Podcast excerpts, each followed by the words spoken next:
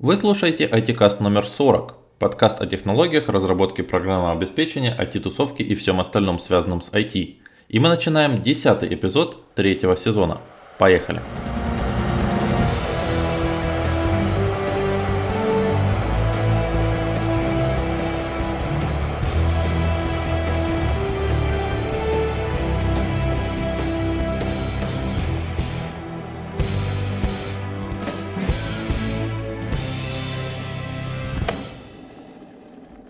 Всем привет, дорогие слушатели, с вами очередной выпуск IT-каста. Сегодня здесь э, Илья. Привет. Леша. Привет. И Андрей. И сегодня мы будем говорить, ну, назовем это тотальной паранойей. И в то же время о безопасности. Илья, как ты назовешь сегодняшнюю тему? С названием, конечно, у меня всегда немножко сложно. Хочется, с одной стороны, дать название какое-нибудь погромче, а с другой стороны, более содержательно. Если все-таки содержательно, то мы бы хотели обратить внимание на ту область, которая зачастую не освещается в курсе вузов, но которая, тем не менее, очень важна. Мы хотим поговорить о безопасности программных продуктов, безопасности инженерных систем в более широком смысле. И о том, как отсутствие этой безопасности влияет на нашу жизнь, чем это плохо и на что нам обращать внимание, как с этим бороться, как сделать свои продукты более качественными, более безопасными и не попасть, не попасть э, в новости в негативном плане. Кратенько расскажу, э, какие моменты вот у меня э, на слуху из новостей того, что где наши инженеры, наши коллеги в других областях сделали очень неприятные... Э, ну, факапы давай по-честному, да? Да, будем так говорить, где они прокололись и сделали систему, которую потом взломали, и все эти вещи очень громко отозвались в новостях. Вот. Не так давно у нас была передача про уязвимости в процессорах, чисто инженерная фишка. Люди разрабатывали ускорение работы процесса, процессора, разрабатывали какую-то внутри инженерную схему, и эту инженерную схему другие люди поисследовали и нашли способ, как э, с помощью недостатков этой системы получить доступ к тем данным, которым они не должны доступа иметь. Вторая очень известная штука – это SQL Injection. Когда-то у нас придумали, что можно делать запросы к базе данных в виде запросов сиквельных, вот, эти запросы можно делать через плюсик, собирать строчку. И э, очень простое решение, очень быстро его можно сделать, и точно так же быстро его взломали.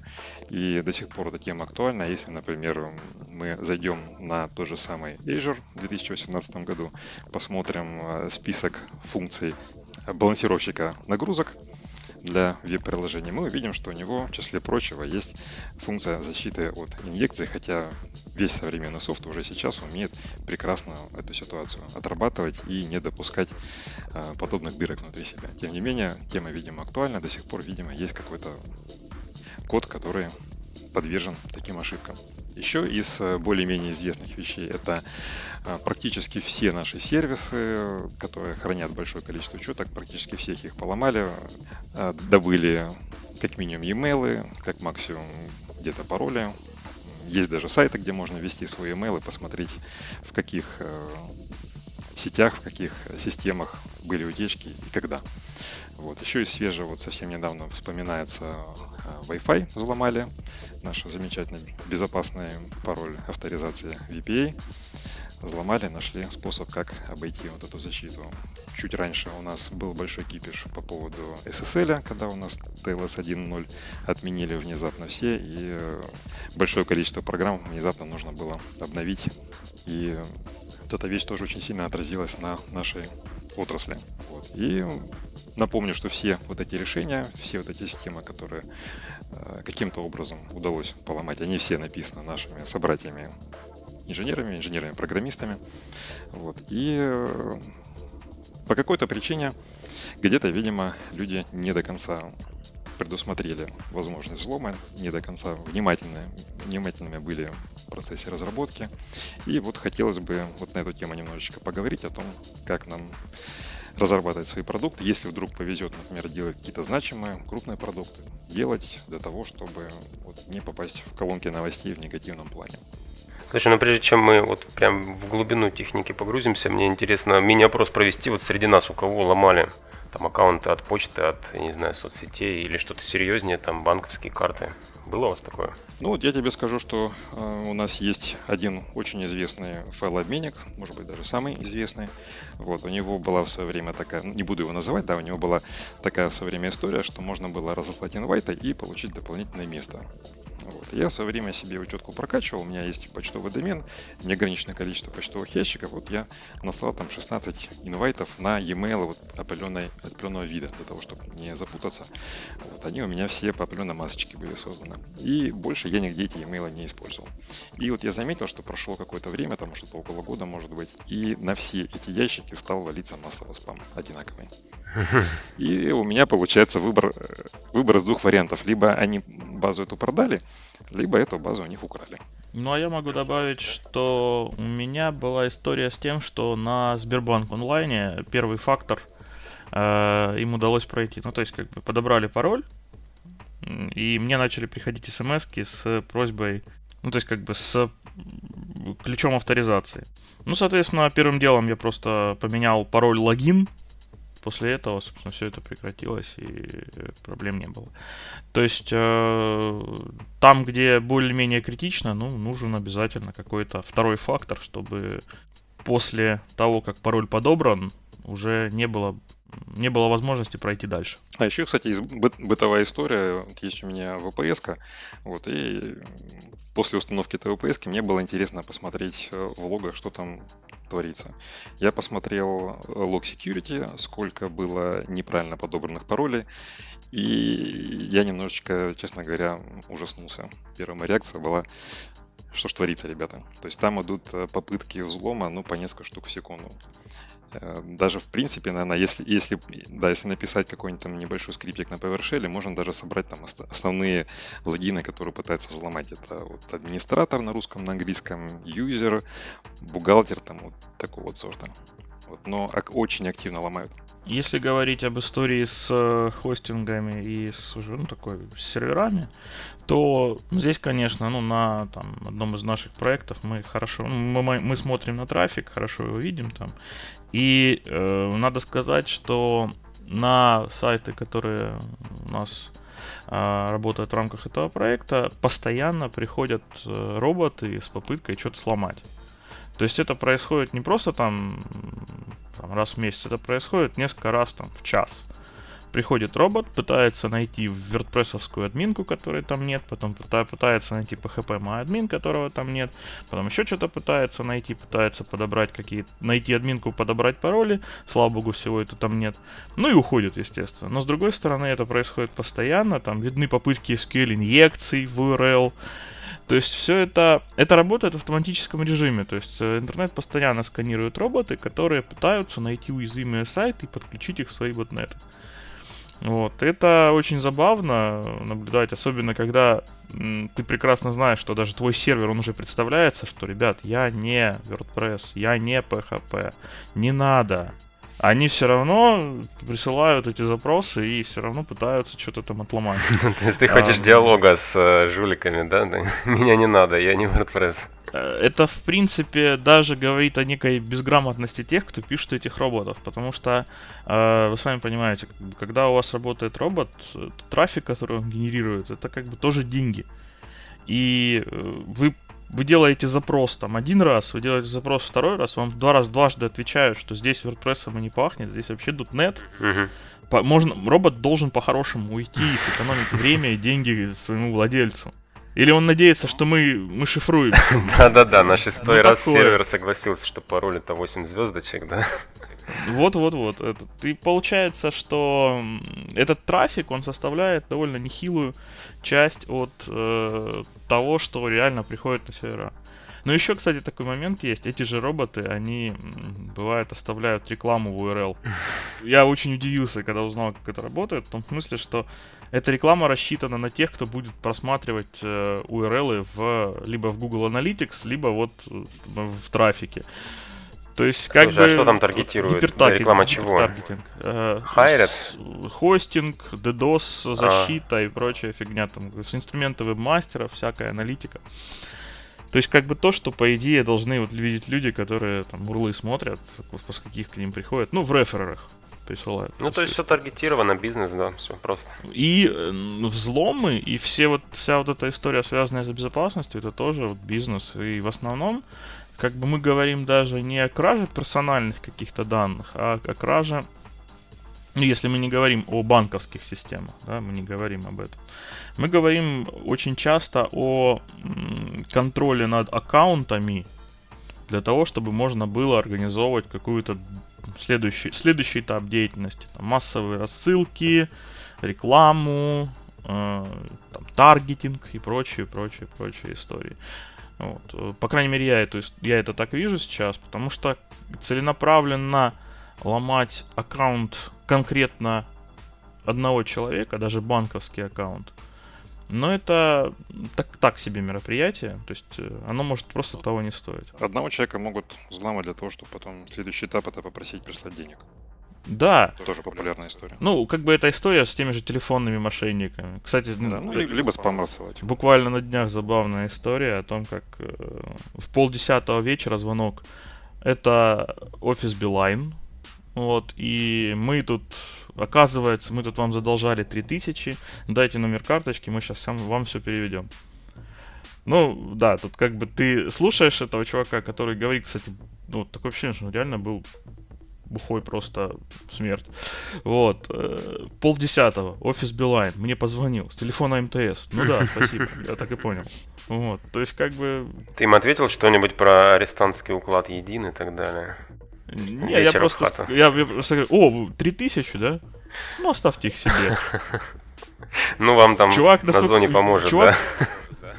Нет, этот чувак просто взял и бросил трубку. В общем, э, я, я хотел сказать о том, что все эти взломы, вся эта история имеет смысл в больших масштабах.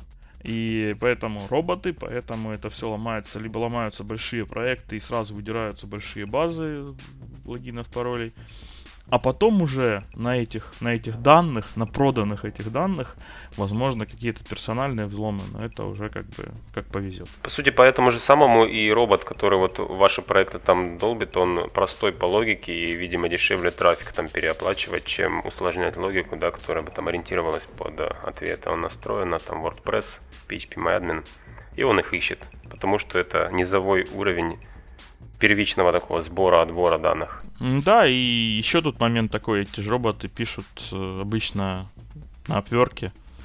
Вот, или где-то, ну, то есть нанимают людей, которые просто там за какие-то небольшие деньги это пишут, и, естественно, качество даже этого кода оставляет желать. Вторая программа в жизни, первая Hello World. Ну да, вторая, вторая ломалка WordPress. Ну, просто, в принципе, по сложности это одинаково. Кстати, вспомнился анекдот в тему от этих вот настойчивых роботов. Э, китайцы в свое время решили взломать сервер Пентагона, раздали всем гражданам ссылочку, которую нужно вводить, логин, пароль.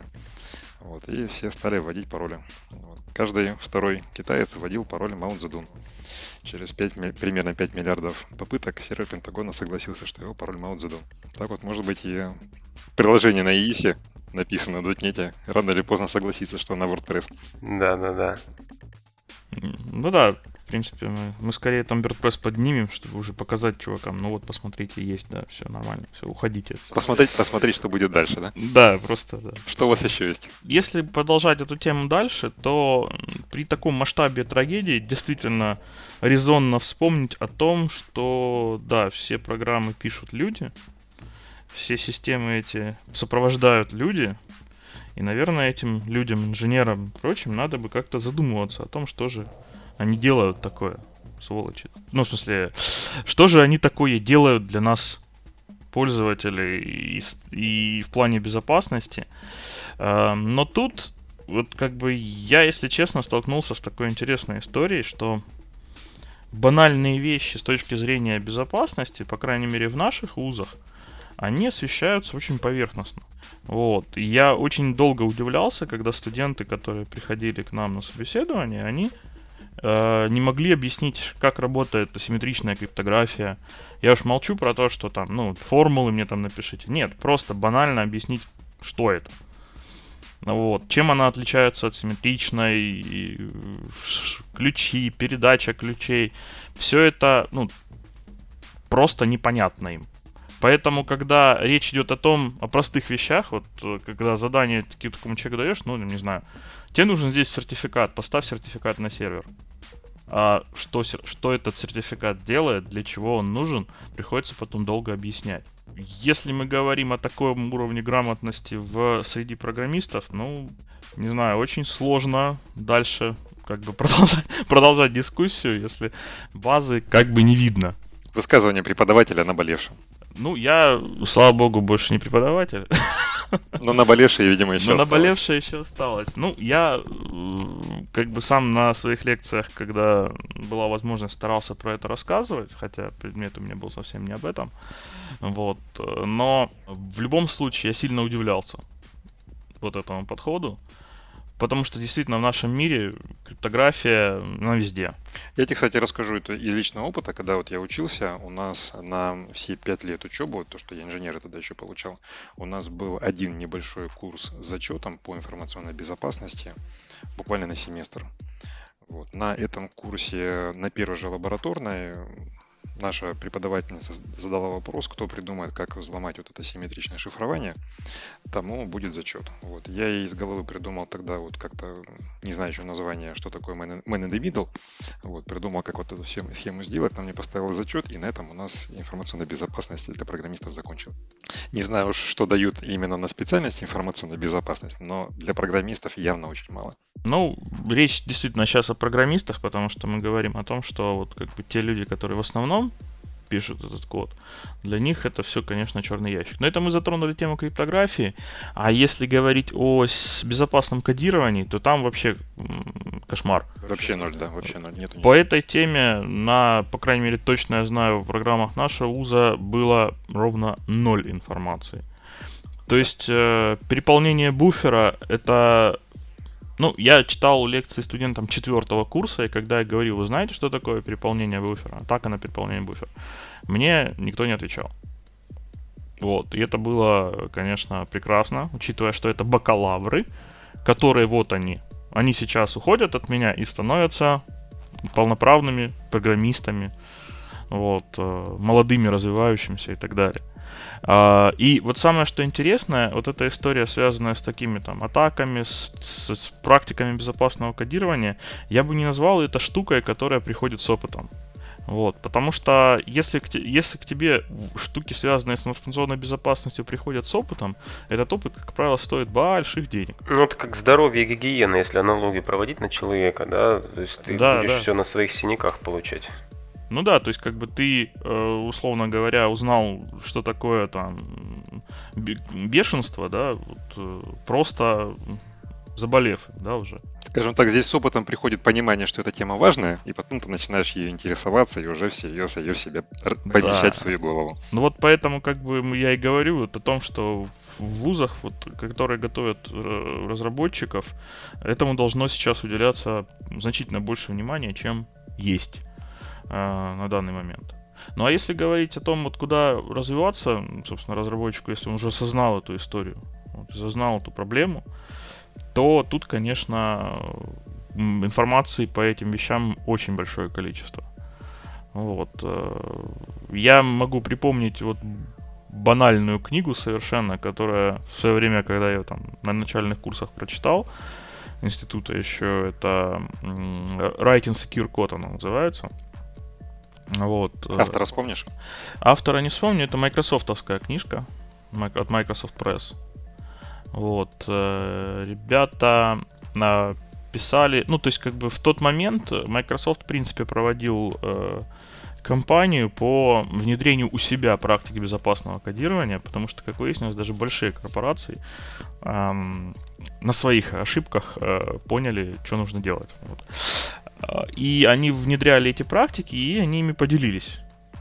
Потому что, как бы, мы прекрасно знаем, что если говорить об операционной системе Windows, то ее важность, корявость и прочее, да, вот это вот воспетое в, интернет-фолклоре, эта штука больше связана с софтом, который написан под эту операционную систему.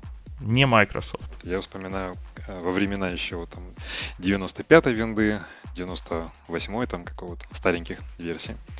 А, тогда у меня дома стоял модем с диалапом. И обыч...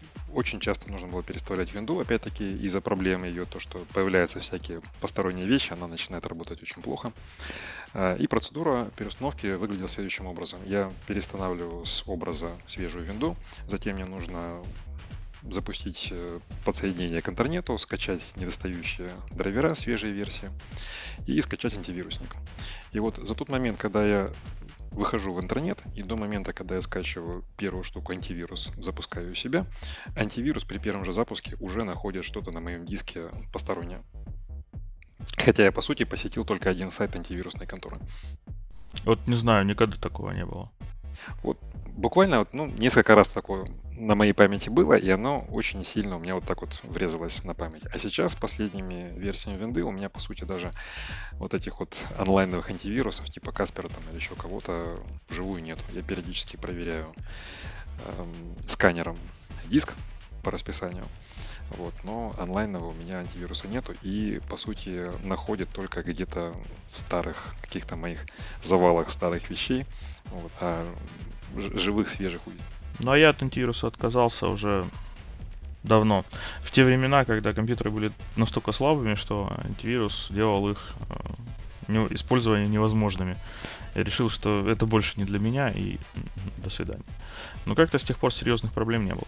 Э, видимо, везло. Ну, как минимум, как минимум, то есть ты можешь, например, не ставить программы какие-то не скачивать из интернета посторонние программы, да, и ты можешь себя обезопасить от очень большого количества проблем. Но если тебе присылают документы по электронке, там, по флешке, особенно как преподаватель, да, что-то тебе присылать могут, то здесь у тебя в любом случае есть вероятность, что... Ну, сейчас, слава богу, многие вещи не доходят в таком виде до адресата. Тот же там Google сканирует письма уже на антивирусы. Ну, да ладно, вирус, антивирусы ну, это, это, это подтверждает немного другая это, история. это подтверждает то, что сейчас наша индустрия, она все-таки тренд поймала и очень целенаправленно и очень результативно к ним движется к выправлению этой ситуации. Ну а возвращаясь к книге, которую я отметил, да, вот... Э, Майкл Ховард, если не ошибаюсь, автор.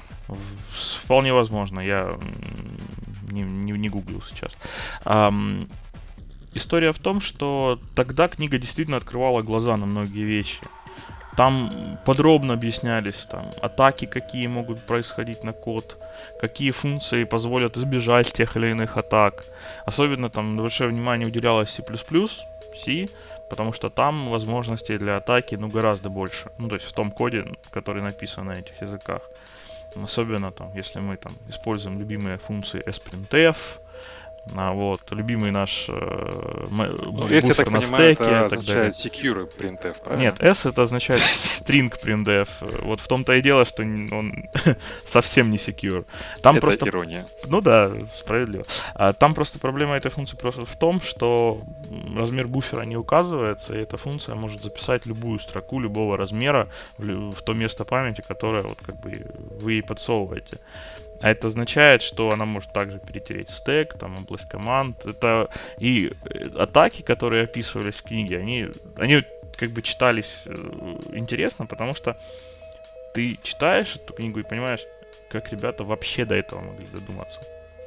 То есть, ну хорошо, есть рабочая система, и кто-то вот сказал, что, ребят, а вот здесь мы можем сделать так, так, так, и это будет работать вот так. Особенно впечатляющие это атаки на переполнение кучи. Это, конечно, там нужно знать структуру кучи, адреса, и все это, все это складывается в то, как процессор перенаправляется потом по адресам, приходит в то место, которое выполняет его код. То есть тут код злоумышленника. Это здорово было. Ну и там, естественно, давались практики. И самое, что интересно, несмотря на то, что эти практики давались для C++, они также точно трансформируются на любые другие языки. Потому что, по большому счету, ну, как бы, ну, все работает одинаково. И надо учитывать эти вещи. То есть там, там же пояснялись SQL injection, там же это все было описано.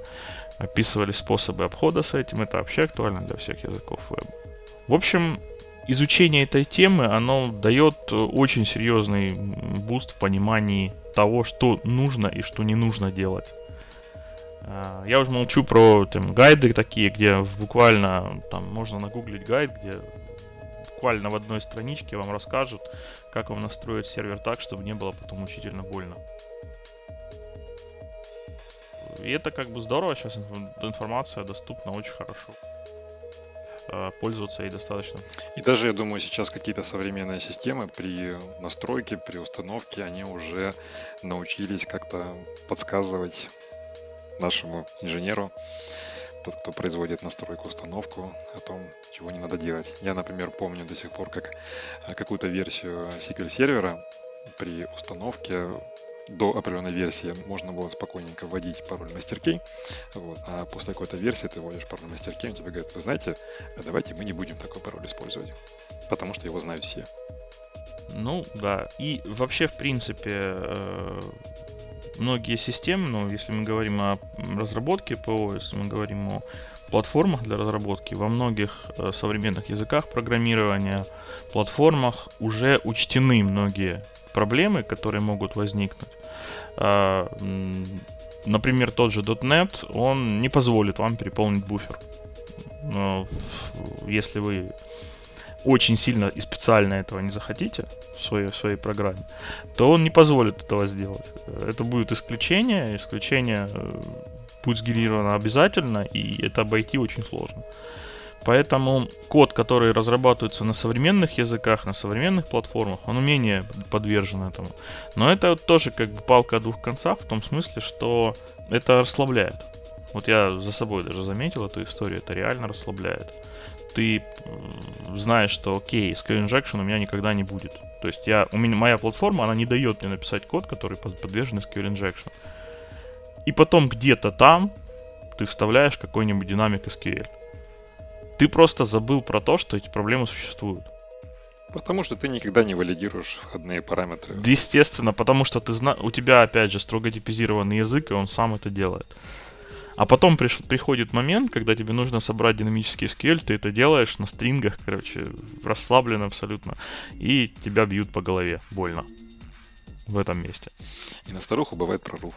Вот, ну, э, смысл здесь в том, что да, несмотря на то, что платформы дают вот это преимущество, нужно как бы все равно головой думать, и нужно понимать, что эти проблемы, они все равно никуда не делись. Просто для вас часть из них было, уже обошли, но вы можете всегда изобрести новый способ, и лучше этого не делать, лучше думать об этом заранее. Вот. Э, но если, вообще, если говорить о безопасном кодировании, то сейчас, конечно, у разработчиков гораздо меньше проблем, меньше головной боли с этим. Вот. Э, хотя при этом Вообще, как бы, здесь такой еще момент появляется, что если вы пишете систему на достаточно безопасных компонентах, то ее взлом обойдется вам дороже. Ну, вот у меня такая логика в голове, в том смысле, что если обошли за ту защиту, которая уже более серьезная, то и последствия будут более серьезные. Вот. Поэтому здесь тоже надо об этом думать и э, как бы иметь несколько уровней защиты, несколько эм, неожиданных там как бы каких-то препятствий для того, чтобы вы, по крайней мере, увидели э, в какой-то момент, что кто-то находится там, где ему не треб... где он не должен быть на каком-то уровне доступа, где он быть не должен, и успели остановить эту всю историю. Вот, как-то так. Безусловно. Вот мы обсудили немножечко пр- проблематику, уяснили важность для себя этой темы, то, что это действительно серьезно, это касается всех и каждого.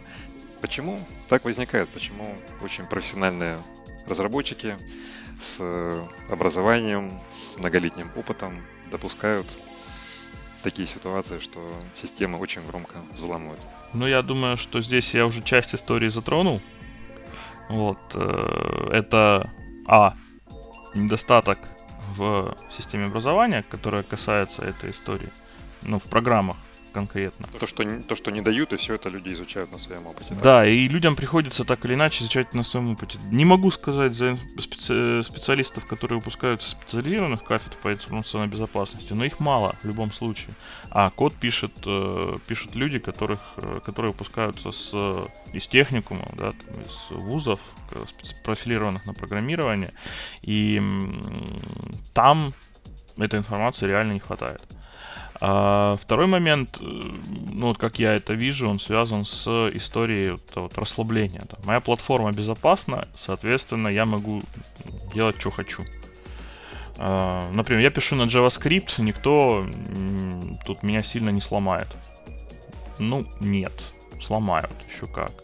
Или там, я не буду писать на PHP, соответственно, мой сайт будет безопасным. Ну, нет, опять же. Эм, как-то так. Но это то, что приходит в голову вот, сходу. Э, ну и вообще надо отметить э, сложность современных программных систем.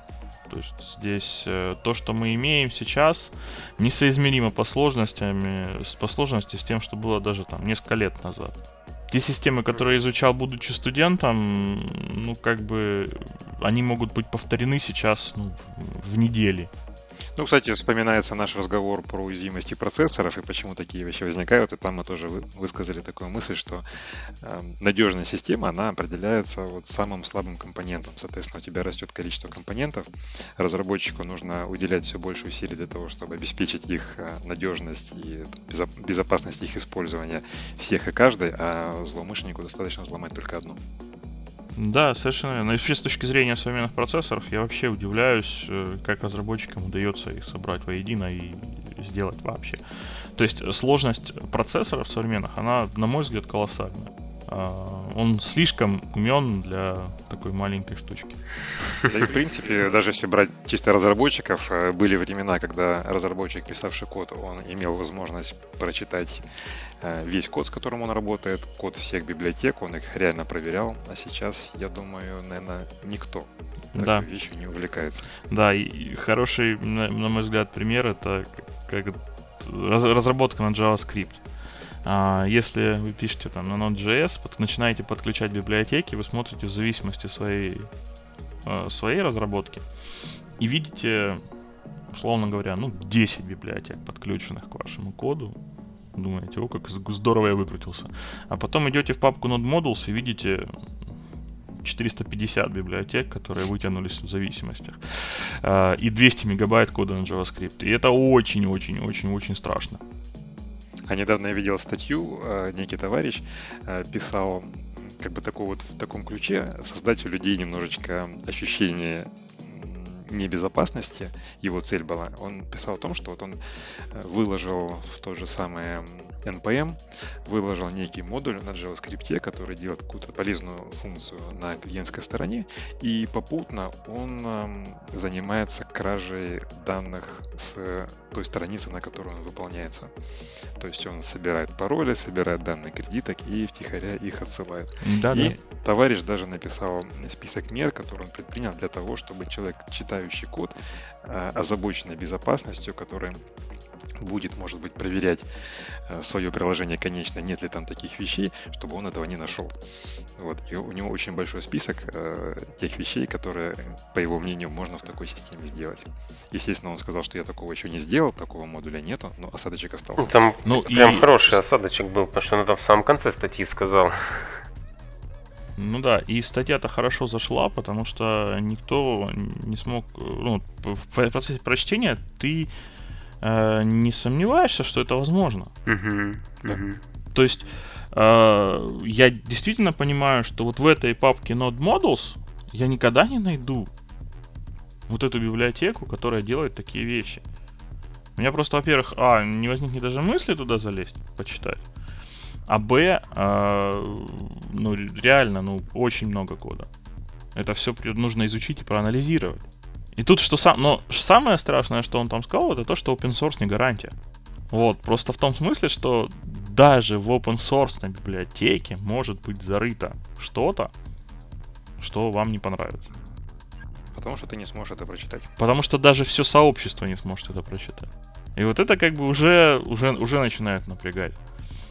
То есть э, я молчу про то, что мы тут даже проблема может быть в, в чем? Если сама библиотека не делает ничего плохого, то то, как она написана, может привести к тому, что будут работать эксплойты определенные на вашем сайте.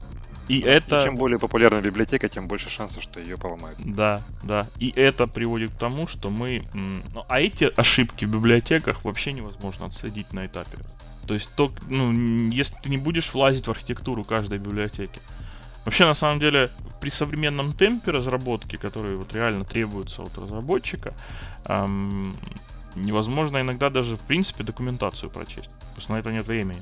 Ты просто берешь библиотеку, берешь пример со Stack Overflow, причесываешь это, чтобы было красиво, короче, и поехали в продакшн. Вот как-то так.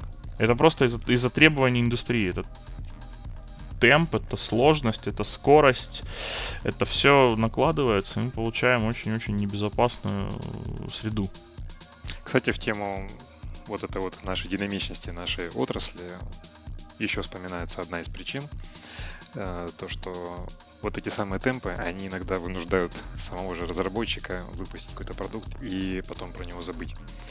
Э, классическая история это вот э, какие-то устройства наши бытовые с Wi-Fi, которые активно появляются, их выпускают на рынок, через несколько месяцев они выпускают следующий продукт. И, естественно, э, прошивок под старый никто не выпускает. Если вдруг выпускают, пользователи, естественно, их, скорее всего, не ставят.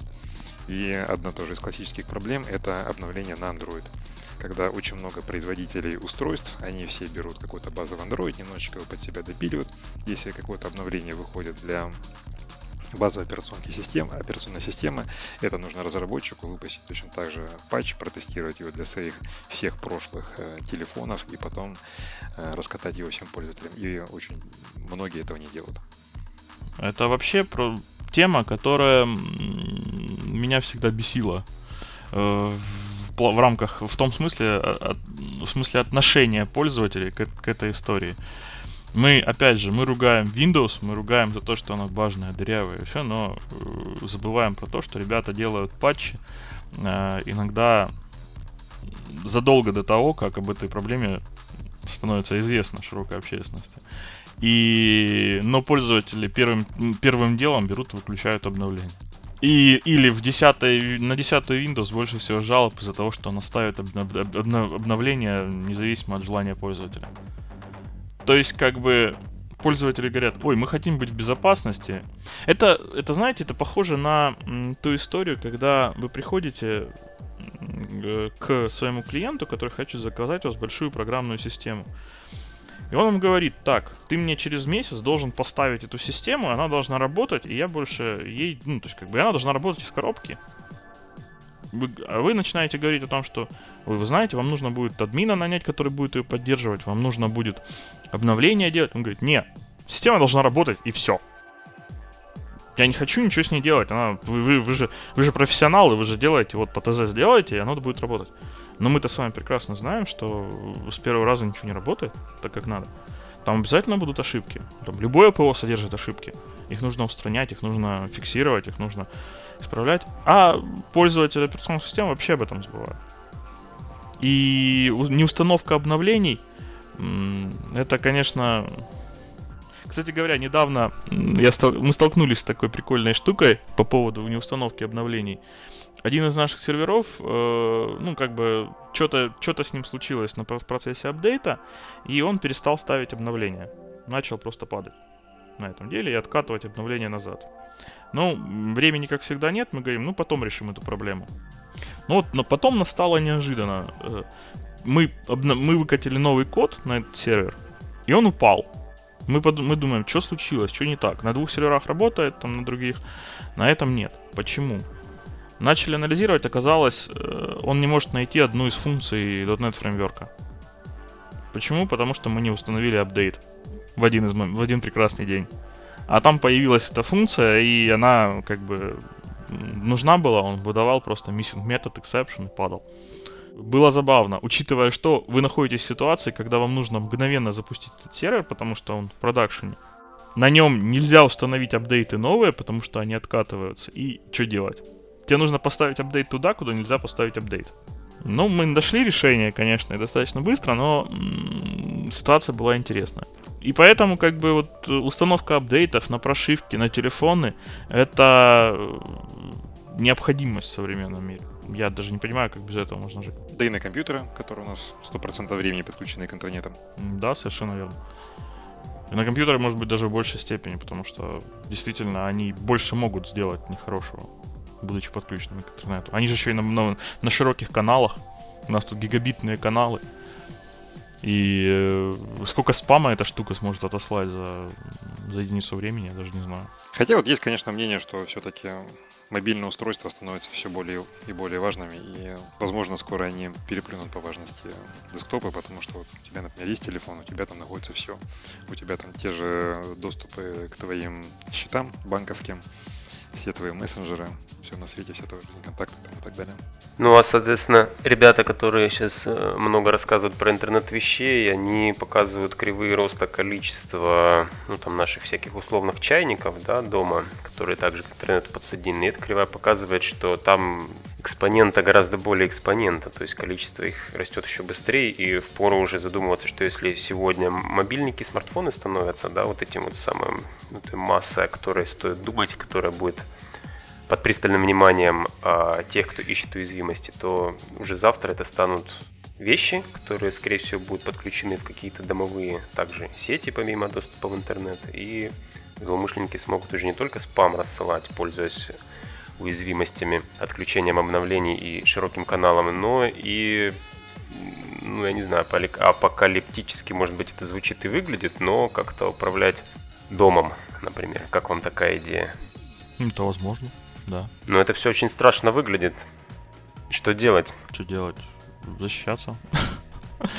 Ну, если, если говорить об этой истории серьезно, то на самом-то деле эм, вот этих сценариев избежать поможет только разумное проектирование своих систем домашних. То есть разумное комбинирование компонентов, разумная защита, онлайн, разумные, опять же, то есть не, мы не выводим все устройства онлайн.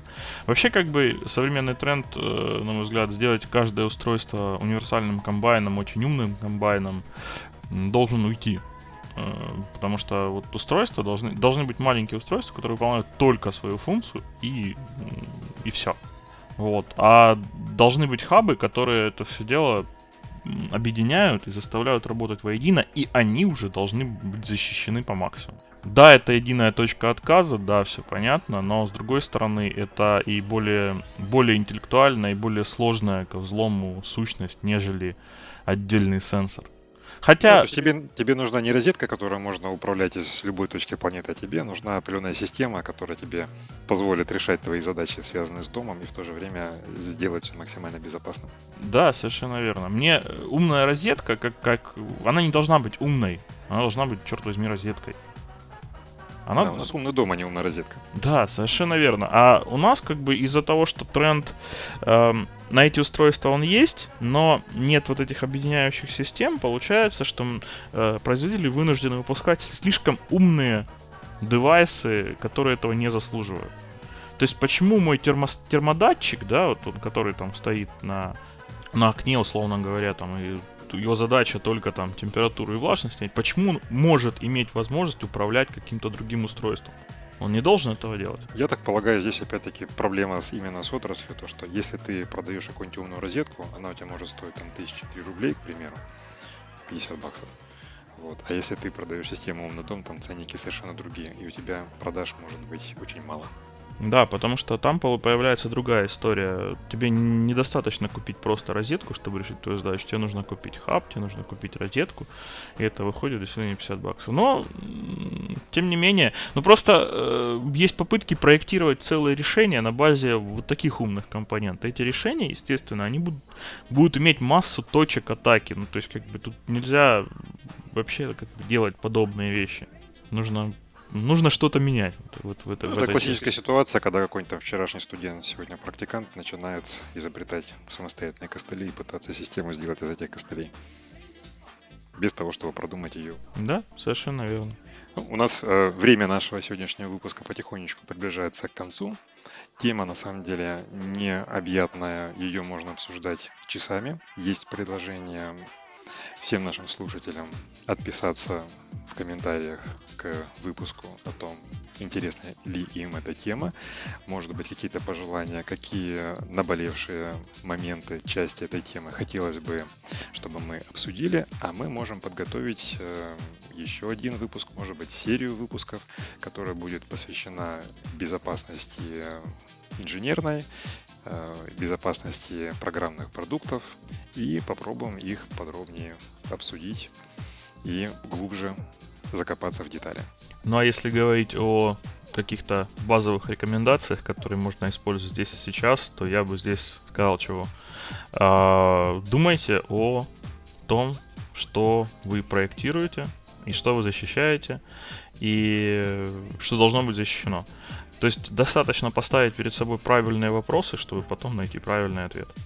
Вот. Э, да, поскольку защитить все нельзя, как минимум нужно расставить приоритеты, какие вещи наиболее важные, фокус направить в первую очередь на них и погуглить, подумать и сделать все правильно.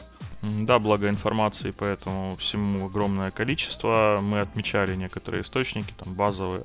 И, э, в принципе, а, здесь главный вывод должен быть о том, что о безопасности думать нужно в любом проекте. И любой проект может быть э, как источником проблем для пользователя, так и источником неприятностей для разработчика. Поэтому не стоит об этом забывать и учитывать это при работе и при проектировании своих решений. Еще хотелось бы отметить один момент. То, что иногда разработчик может, например, от этой темы абстрагироваться, сказать, что вот у меня есть заказчик, вот его работа думать, ставить мне задачки, а я буду писать код. Зачастую, даже если какая-то проблема безопасности напрямую не относится к разработчику, он просто обязан своего заказчика уведомить о том, что такая проблема может быть, уведомить о последствиях, которые могут ждать заказчика, потому что если заказчик вдруг эту вещь не предусмотрел, сам он об этом не в курсе, он может не поставить такую задачу, вы выпустите дырявый продукт, и после этого вопрос придет обратно к вам. Почему ты меня хотя бы не предупредил? Это твоя работа, ты инженер. Ну, я здесь добавлю, что, ну, может быть, придерусь к словам, но э, думать это не задача заказчика. Вот. Думать как раз задача инженера. Э, именно поэтому, да, действительно, предупреждать, всегда информировать, всегда пытаться привести заказчика к мысли, что это то, что должно быть решено в любом случае. Тем более, если вы уже, уже идентифицировали проблему. Ну и на этой оптимистической ноте разрешите откланяться. С вами сегодня были Андрей, Алексей и я, Илья Горец. Всем до свидания. Подписывайтесь на наши подкастики, слушайте нас, рассылайте ссылочки друзьям, рекомендуйте. И пока. Счастливо. Всем счастливо.